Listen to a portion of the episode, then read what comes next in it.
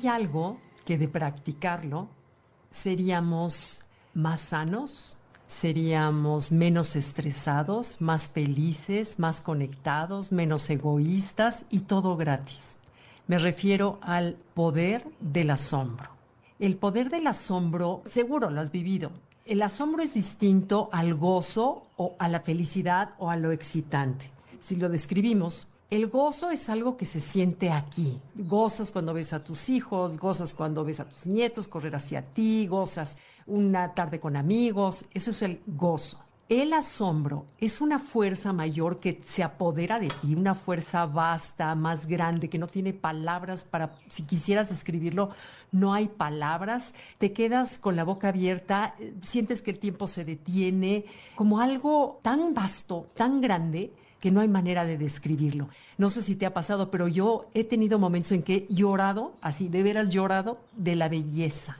Cuando es tal la belleza del planeta en el que vivimos, que casi siempre el 80% de las experiencias de asombro, de acuerdo a los estudios, vienen en el contacto con la naturaleza. Entonces, es tal ese poder que nos hace sentir muy felices y de acuerdo a la ciencia que está empezando a investigar el poder del asombro benéfico en nuestro cuerpo, se da cuenta que los beneficios, después de tener un ratito de asombro, pueden durar mucho tiempo ese sentimiento de plenitud, de estar contento con la vida, en fin. Pero fíjense, el ser humano hemos buscado a lo largo de la historia los momentos de asombro y dicen los que saben que la construcción de la humanidad se ha hecho gracias a buscar los momentos de asombro. Por eso es que viajamos, por eso es que escalamos montañas, por eso es que queremos conocer la capilla sixtina, por eso es que nos asombramos con los rascacielos, por eso es que vamos a conciertos, por eso es que vemos los eclipses y viajamos y para tener esos momentos de asombro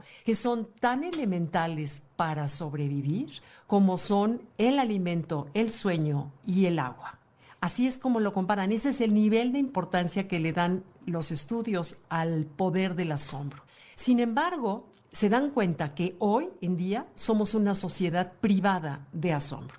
¿Por qué? Porque la tecnología nos ha robado la mente, nos las está succionando y no nos estamos dando cuenta porque es adictiva la tecnología. En el momento que te metes en la pantalla, dejaste de ver todo lo que tienes afuera, quizás un arco iris, quizá un atardecer hermoso, quizá un árbol divino, quizá cómo se filtró los rayos del sol, no sé, una parvada de pájaros que pasaron y en ese momento los dejaste de ver. El otro día iba yo en mi bicicleta, que normalmente me gusta ir a, Chapultepec, con mi perrita la güera, que bueno, es más feliz que yo. Entonces ya sabes, eso suma a mi felicidad, porque me persigue atrás, no viene sin cadena ni nada, me la llevo por donde no hay coches.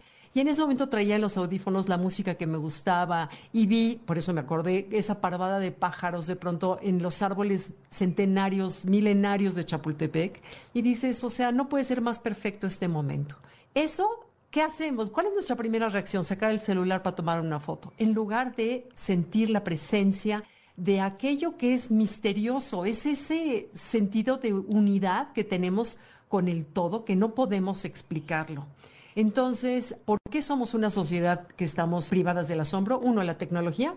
Dos, la falta de estar en la naturaleza. Casi no estamos en la naturaleza, las prisas y el estrés. Todo eso nos ha aislado y nos ha privado de una vitamina maravillosa que es el asombro. Entonces, la invitación es de veras a reducir nuestro tiempo de pantalla, que cada domingo que nos sale el tiempo de pantalla sea menor y nos felicitemos por eso, porque significa que estuve más con mis seres queridos, que estuve más en contacto conmigo mismo, que estuve más en la lectura, en nutrir el cuerpo, nutrir el alma, porque las pantallas lo único que nos nutren es el ego, la mente, punto, pero no nutre el ser, la esencia de la vida, que finalmente es lo que nos hace ser felices porque todo lo más es tan pasajero que luego quedamos más vacíos de ver las vidas tan felices de todo el mundo y que a lo mejor en ese momento no está así la tuya.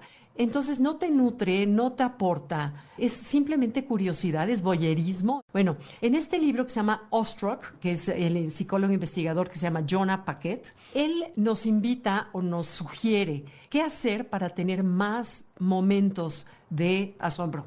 Número uno, permanece lo que les decía, permanece en el momento, asimila, lo siente, los trate presente porque se va en segundos. Dos, bájale el ritmo a tu vida, baja el ritmo a tu vida, ahora sí que date el tiempo de oler las flores, camina, ve, observa, nutre tus sentidos cuando estés probando algo, está presente a lo que estás sintiendo, cuando oigas algo, música, pájaros, que ahorita hay muchísimos, agradece esos momentos, ah, también eh, una caricia, un abrazo, y luego darnos cuenta de la sincronicidad.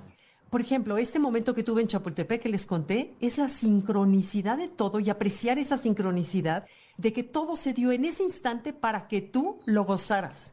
Pero si estamos metidos en el celular no lo vemos nunca. Y nos estamos haciendo nuestra vida de menor calidad de vida por no estar presentes al asombro que la vida nos está dando como regalos cada segundo del día. Segundo, si lo supiéramos ver.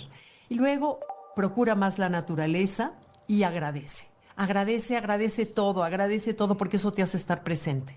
Y al estar presente, estás más en contacto con el asombro, con el gozo, con la felicidad y con lo excitante también. ¿Ok?